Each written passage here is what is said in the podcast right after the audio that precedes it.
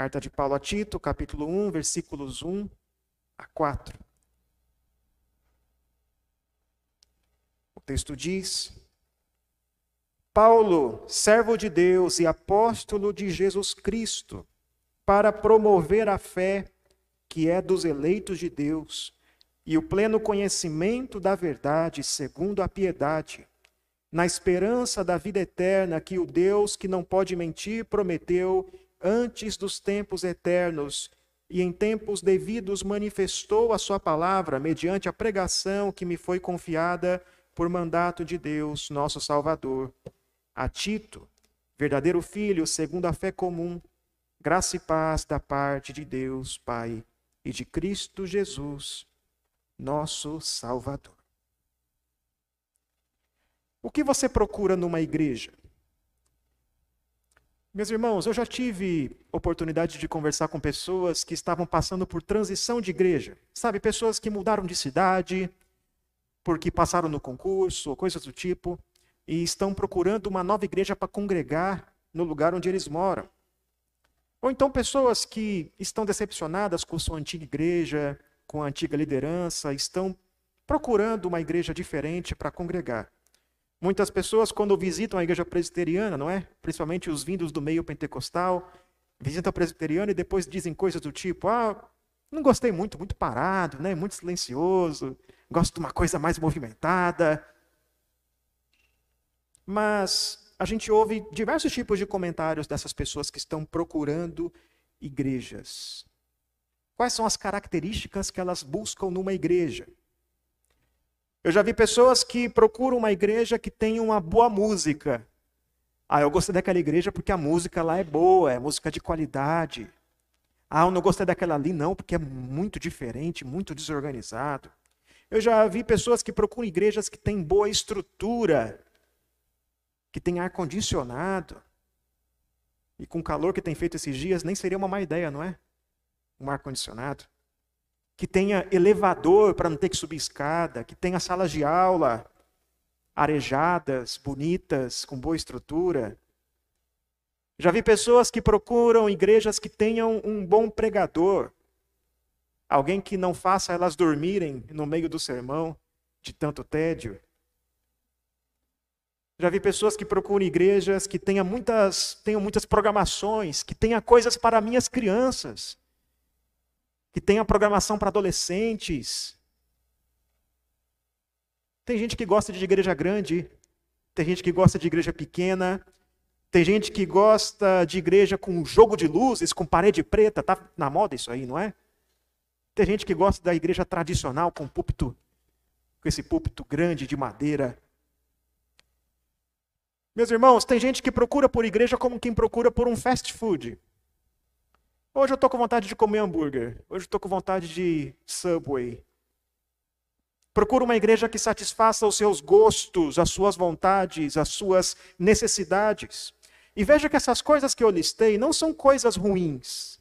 De fato, é bom que uma igreja tenha uma boa qualidade musical. É bom ter ar-condicionado, acho que não seria má ideia de fato. Mas muitas vezes, quando estamos pensando na igreja que queremos, nós focamos nas coisas secundárias, nas coisas que não são tão importantes assim, e deixamos de lado as coisas essenciais. Seria bom se, quando procurássemos uma igreja, primeiro pensássemos o que Deus procura numa igreja, o que Deus requer da igreja. Meus irmãos, a carta de Paulo a Tito é uma carta onde ele instrui como Tito deveria organizar uma igreja. Tito era um discípulo de Paulo, companheiro de Paulo. Ele trabalhou com Paulo na igreja de Creta, que é onde ele estava aqui. Eles plantaram essa igreja. Paulo ficou algum tempo lá nessa igreja de Creta, enquanto ela se desenvolvia nos seus primeiros dias, mas depois Paulo teve de seguir adiante, teve de partir, e ele deixou Tito, o seu companheiro lá, para ficar cuidando daquela igreja nos seus primeiros estágios, formando lideranças, formando presbíteros. Tito deveria organizar aquela igreja. E aquela igreja ainda era uma igreja jovem, mas uma igreja que já enfrentava muitos problemas. Havia ali falsos mestres, E os crentes tinham uma má reputação dentre a sociedade. Aliás, essa cidade, a cidade de Creta, era uma cidade onde havia uma má reputação. Era uma cidade onde imperava a mentira, o jeitinho. Então Tito tinha um trabalho tanto a fazer. E foi por isso, para instruir Tito, que Paulo então lhe enviou uma carta pouco tempo depois de deixá-lo naquela cidade, a fim de dar instruções sobre como ele deveria organizar aquela igreja. E aqui nesses versículos que nós lemos, nós temos a introdução dessa carta, nós temos a saudação inicial de Paulo, que é bem comum em todas as cartas de Paulo, é onde ele se apresenta como remetente, Paulo, ele apresenta Tito como sendo o destinatário da carta e ele costuma fazer também a sua bênção, rogar as bênçãos de Deus sobre os seus leitores, sobre a vida da igreja. Geralmente, quando nós lemos essas cartas de Paulo, a gente costuma pular essa parte, não é?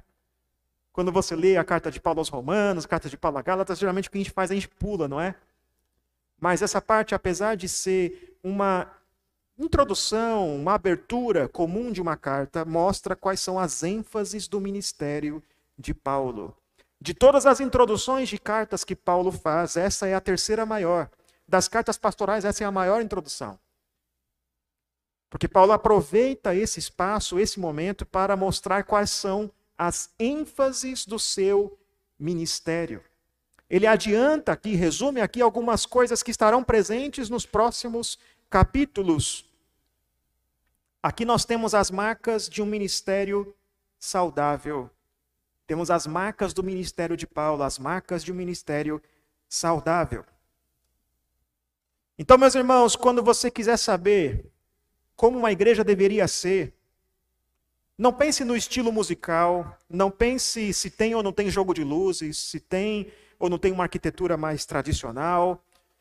Não é isso. Os critérios devem ser bíblicos.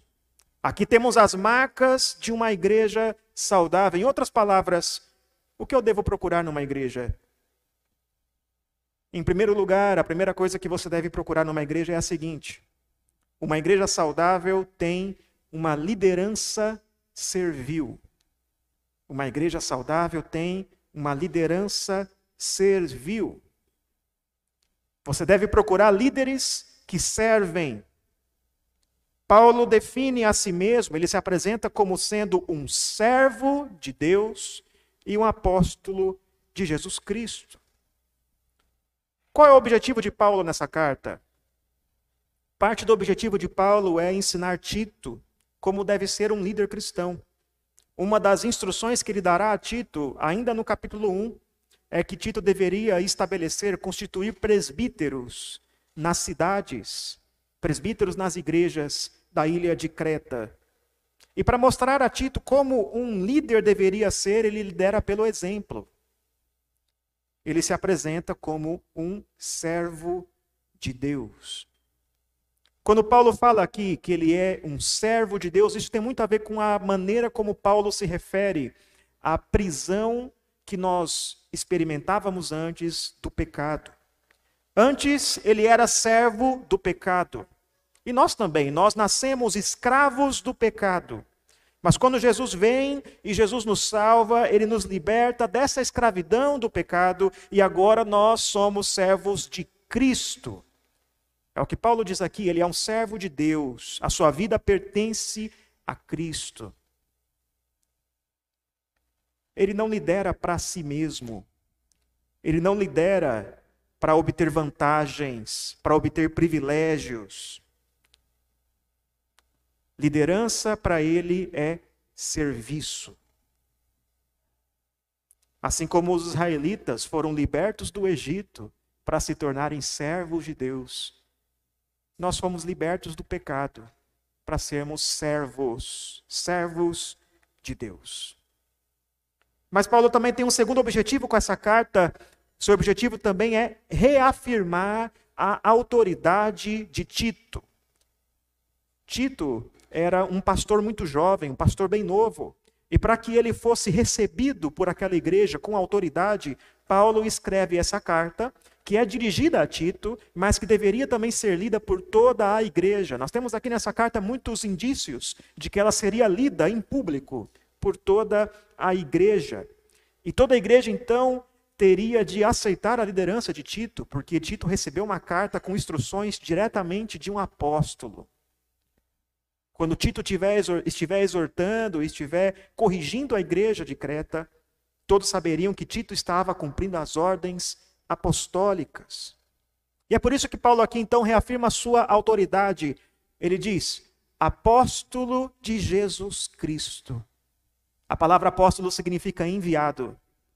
Ele é um enviado de Jesus Cristo. Ele é alguém que Jesus escolheu dentre ali os doze, dentre todos, para continuar a sua obra na terra, para ser o fundamento, a, o, o alicerce da igreja de Cristo. Então, Paulo reafirma aqui a sua autoridade. Então, temos as duas coisas aqui. Paulo é um servo e Paulo é apóstolo. E isso nos diz muito sobre o tipo de liderança o tipo de autoridade que devemos ter em nossas igrejas. Que tipo de pastores, que tipo de presbíteros nós devemos ter em uma igreja saudável? Uma igreja deve ter líderes que exercem a sua autoridade como servos. Liderança e serviço, as duas coisas devem andar juntas. Uma igreja saudável tem conselho, tem pastores, tem presbíteros, tem diáconos, tem oficiais.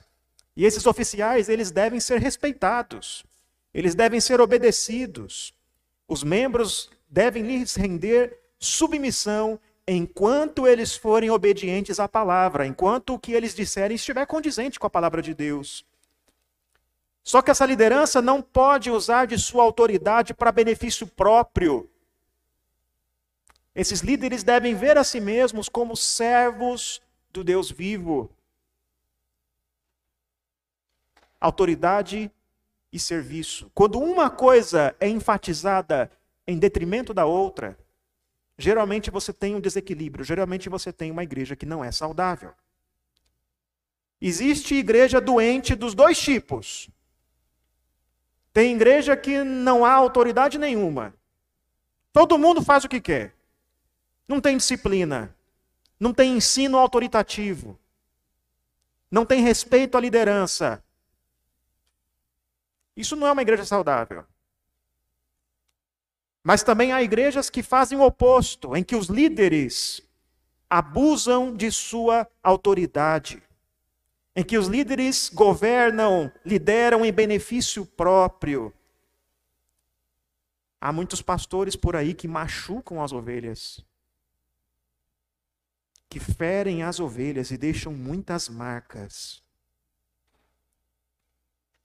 Uma igreja saudável tem líderes servos que exercem o seu ministério com humildade, com piedade, a fim de agradar a Deus.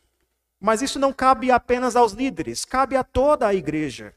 Isso nos diz o modo como todos nós, cada um de nós, cada um de vocês deve exercer o seu papel no corpo de Cristo, qualquer que seja a posição que Deus te colocou, se Deus te colocou em alguma posição de liderança, de autoridade na igreja, em algum departamento, em algum lugar, siga o exemplo do Senhor Jesus Cristo. Lidere servindo, lavando os pés dos discípulos. Paulo reconhece lá em Romanos capítulo 12, versículo 3, que o apostolado que ele recebeu é uma dádiva de Deus. Paulo não se orgulha por ser apóstolo. E se você tem habilidades, se você tem talentos, tem dons, você não teria nada se Deus não tivesse dado a você. Por isso, não se engrandeça, não se orgulhe, mas reconheça que sem Deus você não é nada.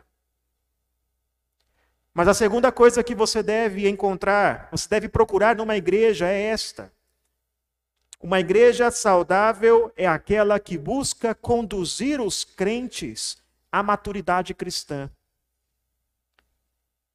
Uma igreja saudável busca conduzir, conduz os crentes a uma maturidade cristã. Na segunda parte do versículo 1, Paulo declara aqui qual é o objetivo de sua carta, qual é o objetivo de seu ministério. Quando ele diz para, a ideia é essa, é com o propósito de promover a fé, conhecimento e piedade na vida dos crentes. O propósito de Paulo é que os eleitos, que aqueles que foram escolhidos por Deus antes da fundação do mundo, eles venham a crer e a confiar no Senhor Jesus Cristo. E é por isso que Paulo, como apóstolo, ele cumpria a obra de um evangelista. Ele chegava numa cidade, pregava na sinagoga, depois ele pregava aos gentios, pregava a descrentes a respeito de Cristo. Paulo plantava igrejas, e ele plantava igrejas em campos pioneiros, em lugar onde não havia igreja nenhuma. Ele e Tito plantaram a igreja de Creta, e com certeza pela pregação de Paulo, muitos eleitos se converteram, muitos vieram à fé. Mas o propósito de Paulo também é que esses crentes, esses eleitos, eles sejam conduzidos ao pleno conhecimento da verdade. O serviço não está feito quando as pessoas somente vieram até a fé, mas é necessário que elas sejam instruídas, sejam ensinadas. Desejo dele é que os crentes sejam maduros, sejam conhecedores da doutrina, que os cristãos estejam preparados para discernir a verdade do erro. Isso é algo que Paulo diz em várias de suas cartas. Ele diz que o seu objetivo é que os crentes cheguem ao pleno conhecimento de Cristo. Ele diz lá na primeira carta a Timóteo, capítulo 2, versículo 4. Ele não quer apenas que você seja convertido que você seja crente, mas ele quer que você conheça a doutrina profundamente. E é por isso que ele escreve essa carta também. A igreja de Creta, ela era uma igreja jovem. Ela era uma igreja que ainda precisava aprender o básico. E é por isso que, que Paulo deixou Tito em Creta para que ele constituísse presbíteros e ensinasse doutrina àquela igreja. Isso porque aquela igreja tão jovem, tão nova, já estava sendo rodeada de falsos mestres, de judaizantes, de pessoas que distorciam a mensagem do evangelho. E é por isso que eles precisavam então conhecer doutrina. E não doutrina rasa, não teologia rasa, mas de um modo profundo, a fim de serem vacinados contra a heresia. Meus irmãos, como é importante que os crentes conheçam doutrina. E como isso tem sido negligenciado em muitas igrejas. Nós estamos inseridos numa cultura que gosta de mensagens rápidas, não é? Eu sei que os adolescentes aí estão assistindo vídeos no TikTok o dia inteiro, não é? E são vídeos rápidos, vídeos curtos. Estamos numa cultura que gosta de mensagens rápidas. A gente não aguenta ver uma palestra de 40 minutos mais.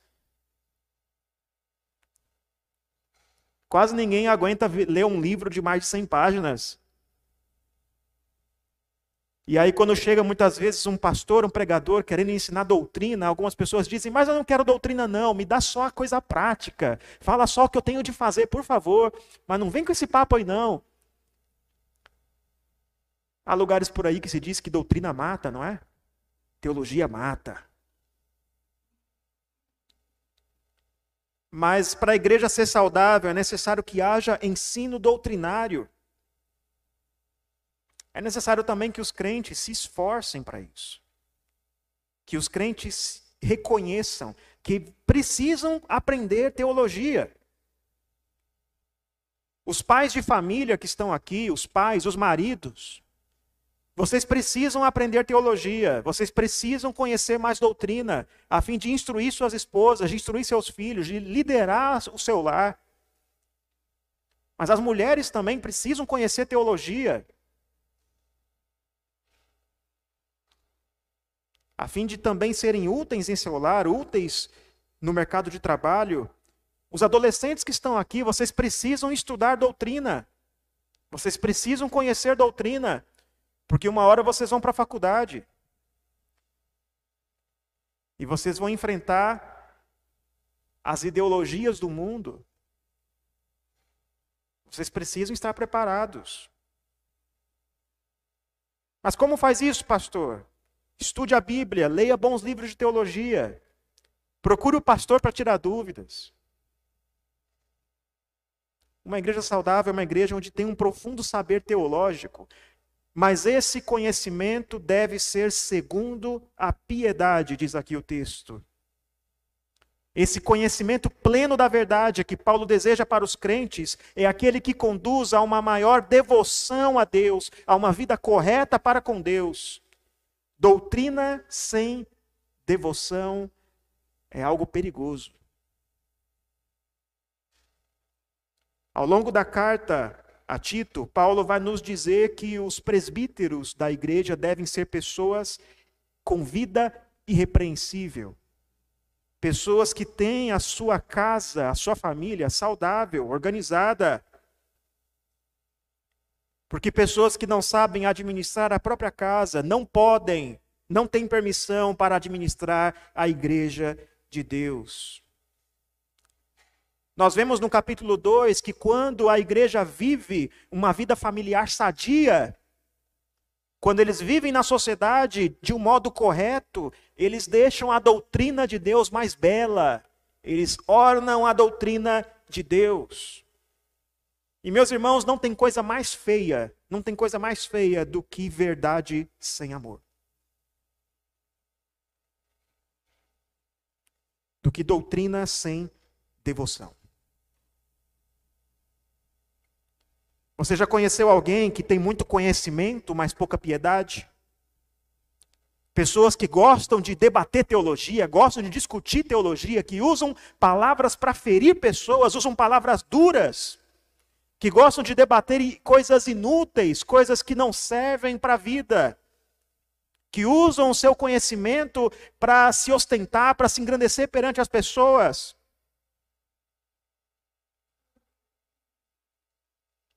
Meus irmãos, o problema não é ter conhecimento. Tem pessoas que, quando veem isso, entendem, viu só? Conhecimento leva a isso, leva a orgulho, mas o problema não é o conhecimento. É bom conhecer teologia, é bom conhecer a nossa doutrina reformada, só que a boa teologia é aquela que nos leva para mais perto de Deus, que nos faz reconhecer os atributos de Deus, que nos leva à adoração, e esse conhecimento frutifica numa vida piedosa. Como é que você reconhece se alguém é maduro na fé? Não é pelos anos de convertido, não. Tem muita gente que tem décadas de convertido e é imaturo na fé. Não é pelo conhecimento teológico. É possível haver pessoas que têm muito conhecimento teológico, mas não são maduras na fé. Você reconhece a maturidade na fé na maneira como a pessoa vive em sua casa, na maneira como conduz o seu lar, na maneira como conduz o seu trabalho, as suas finanças, a sua vida. E o objetivo dos pastores, da liderança da igreja, é conduzir esses irmãos até essa maturidade cristã. Meus irmãos, a suma de tudo isso aqui é a seguinte: uma igreja saudável é uma igreja onde há discipulado. O ministério saudável é aquele onde há uma preocupação genuína em conduzir os crentes à maturidade cristã.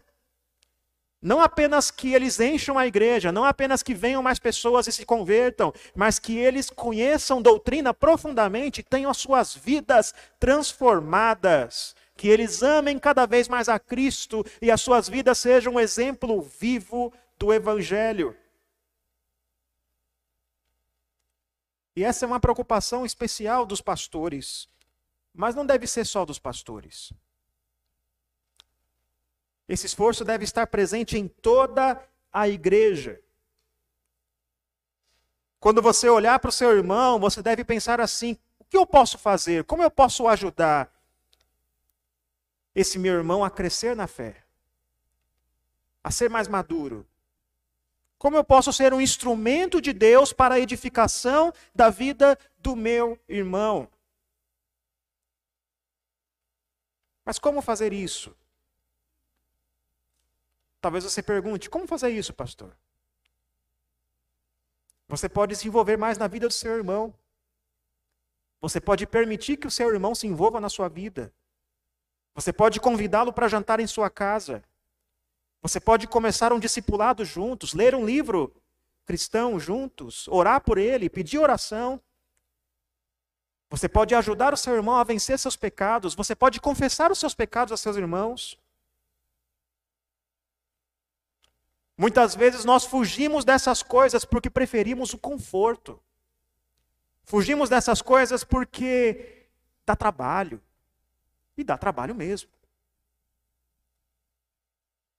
Fugimos dessas coisas porque isso nos coloca numa posição de vulnerabilidade. Eu, hein? Eu que não quero esse meu irmão aí, essa pessoa se intrometendo na minha casa. Conhecendo minha vida. Vai saber todos os meus podres. Vai fofocar para todo mundo. Mas se no seu coração o seu desejo maior for o de ver o seu irmão, ver a sua irmã crescendo na fé, tornando-se pessoas maduras, tendo as suas vidas transformadas, então todos esses obstáculos serão vencidos. Uma igreja saudável é onde tem discipulado. A terceira coisa que você deve procurar numa igreja é esta aqui. Uma igreja saudável é centrada no Evangelho. Uma igreja saudável tem o Evangelho no centro. O Evangelho é pregado o tempo todo, as pessoas respiram o Evangelho, o Evangelho faz a igreja avançar. O apóstolo passa a falar aqui no versículo 2 qual é a sua esperança. O texto diz aqui, na esperança da vida eterna. Uma tradução possível é sobre a esperança da vida eterna. Essa esperança é o fundamento do ministério de Paulo. Paulo trabalha com afinco, com esforço, sabendo que o trabalho não vai ser vão, porque no final os eleitos viverão eternamente com Jesus. Deus vai cumprir o seu propósito. E essa esperança está baseada em duas coisas. A primeira é que essa esperança foi pregada, foi declarada por Deus no passado. Ela se baseia nas promessas que Deus fez antes da fundação do mundo. O Deus que não pode mentir prometeu antes dos tempos eternos. Na cidade de Creta havia um templo dedicado ao deus grego Zeus. Um templo dedicado a Zeus. E se você estudar a mitologia grega, você vai ver que esse deus, que era ali o chefe do Olimpo, ele era especialmente conhecido por ser um mentiroso. Ele sempre usava do engano para conseguir o seu objetivo. Ele era um Deus que praticava muita fraude, E os cretenses também. A, cidade de Creta, ela era conhecida por ser uma cidade de mentirosos.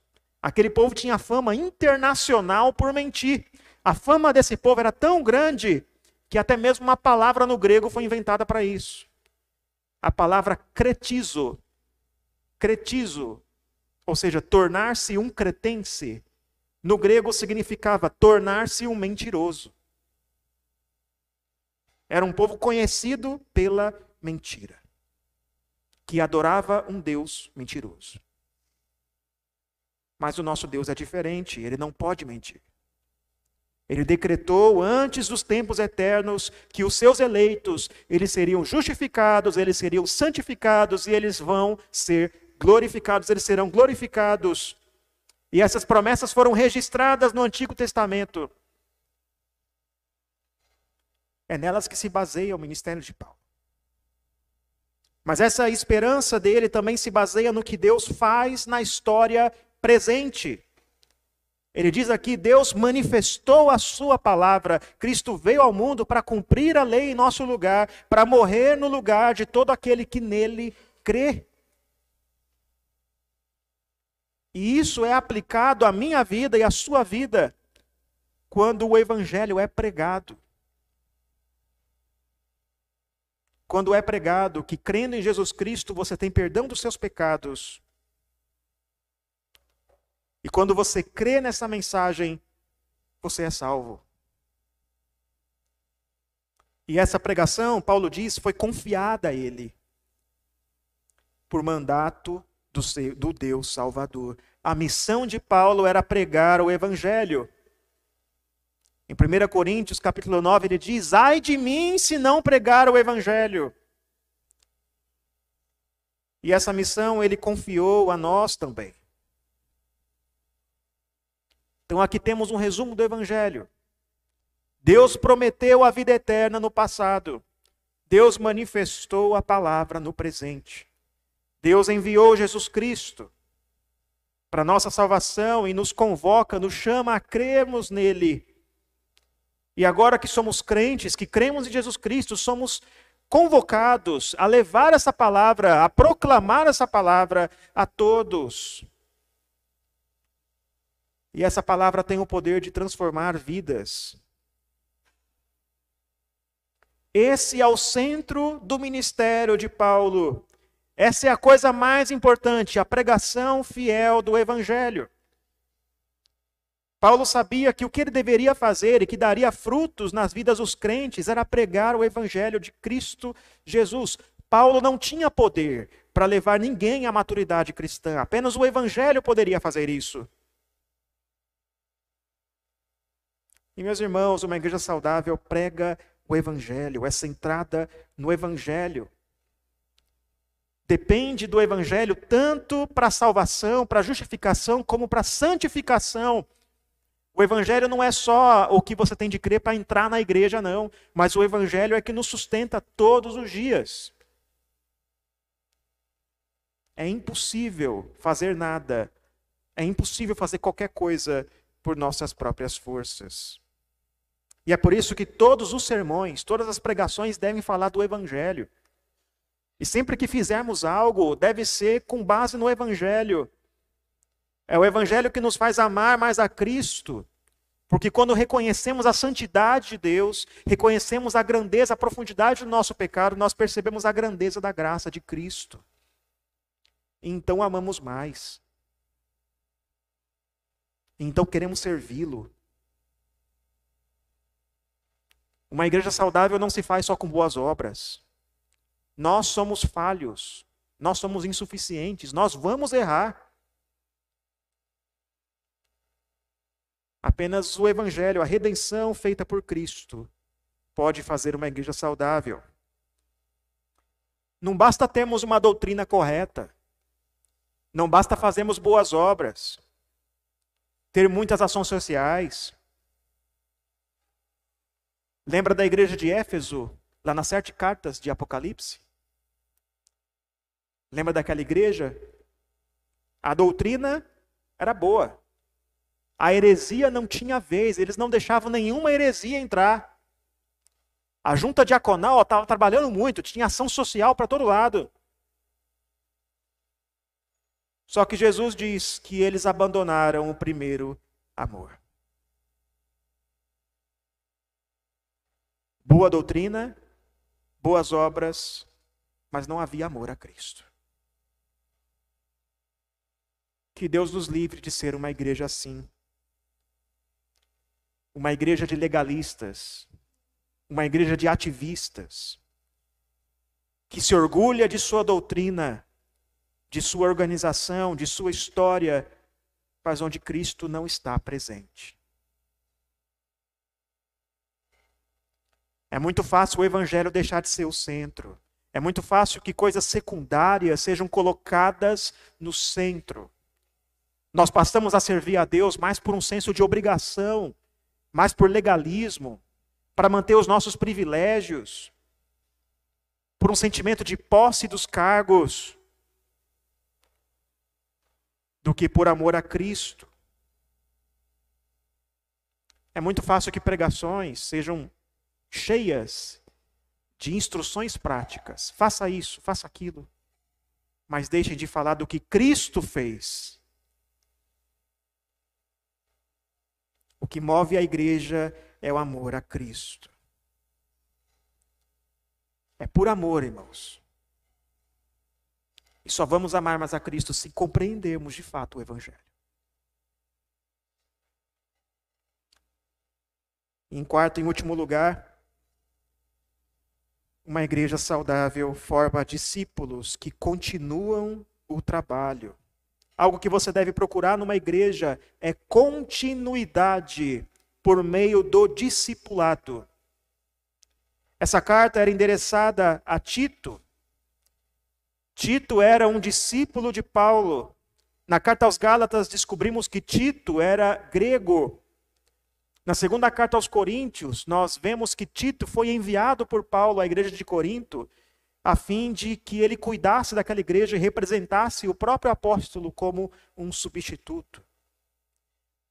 Aqui Paulo descreve Tito como um verdadeiro filho. Perceba a afeição que Paulo tem por esse discípulo. Tito foi discipulado por Paulo.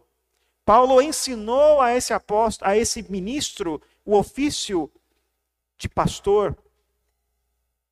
E o que os unia não era um laço de sangue, mas a mesma fé. Eles eram unidos na mesma fé. E Paulo então escreve essa carta para reforçar a autoridade de Tito perante aqueles irmãos, para autorizar Tito perante aquela igreja. Meus irmãos, Paulo sabia que não podia completar toda a obra sozinho. Era parte do ministério de Paulo treinar homens maduros, treinar pessoas que assumissem o pastoreio da igreja. Era trabalho de Paulo preparar a igreja para o momento em que ele não estivesse mais lá. E ele vai instruir Tito também. Vai dizer a Tito: constitua presbíteros, forme líderes, instrua os homens, instrua as mulheres, e depois venha me encontrar no último capítulo de Tito, nós vemos que Paulo diz a Tito para que ele venha, para que ele vá encontrá-lo. Então Tito também não vai ficar naquela igreja para sempre. Tito também deveria preparar a igreja para o momento em que ele não estivesse mais lá. E essa é mais uma característica de uma igreja saudável, meus irmãos. Líderes formam líderes que dão continuidade ao trabalho. Uma igreja saudável não depende só do pastor e de poucas pessoas.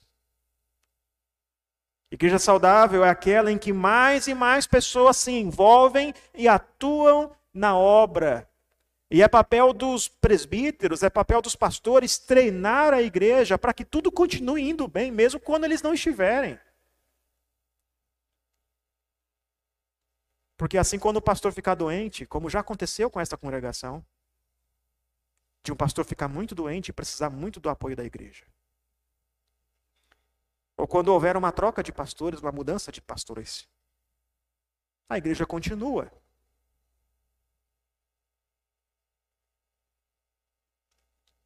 Isso é um desafio aos pastores, mas também é um desafio à igreja.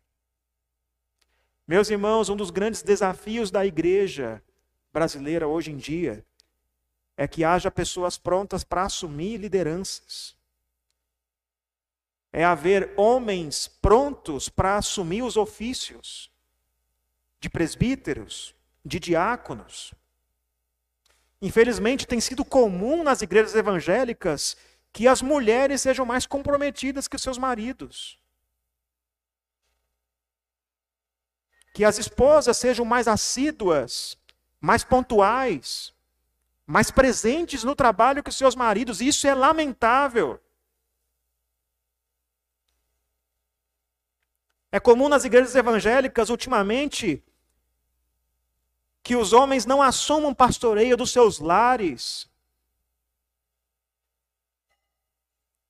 E, meus irmãos, numa igreja onde os homens pastoreiam suas esposas, pastoreiam seus filhos, não deve ser difícil encontrar líderes.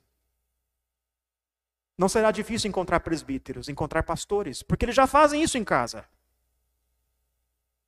Mas para que isso aconteça é necessário que os homens tomem a sua posição, é preciso que eles pastoreiem os seus lares, que eles sejam comprometidos, que não deixem de cultuar, de guardar o dia do Senhor por qualquer razão.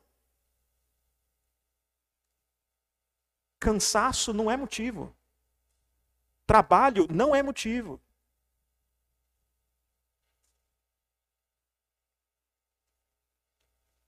Mas as mulheres também, os adolescentes também. São chamados a servir, são chamados a exercerem os seus dons. São chamados a se envolver, a participar. Paulo não tinha ciúme do seu cargo, não tinha ciúme do seu trabalho, ele treinou e confiou o seu trabalho a outro.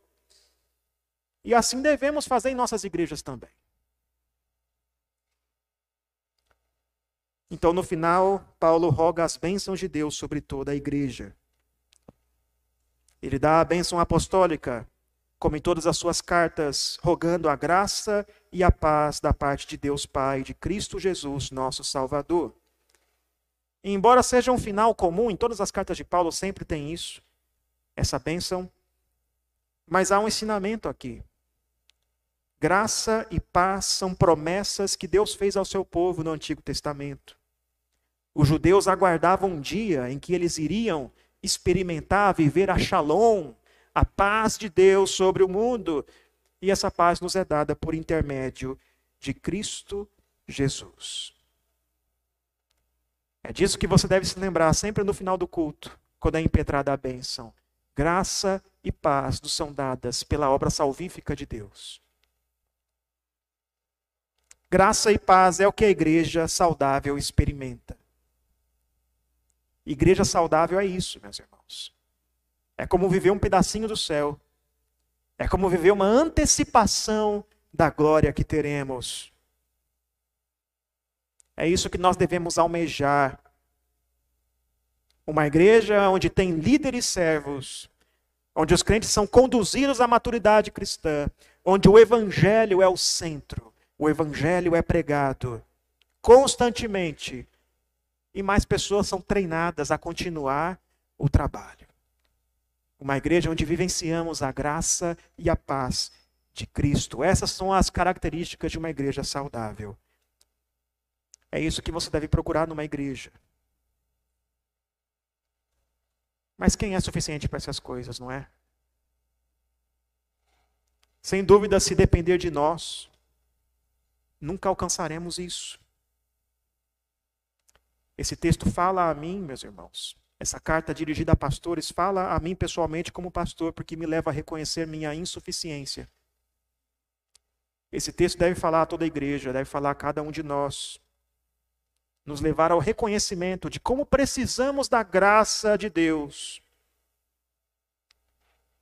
Mas graças a Deus por Jesus Cristo, que nos dá perdão, nos dá graça, nos cobre em nossas fraquezas e nos capacita a vivermos isso. Que Deus abençoe sua igreja. Que Ele tenha misericórdia e nos molde segundo a sua vontade.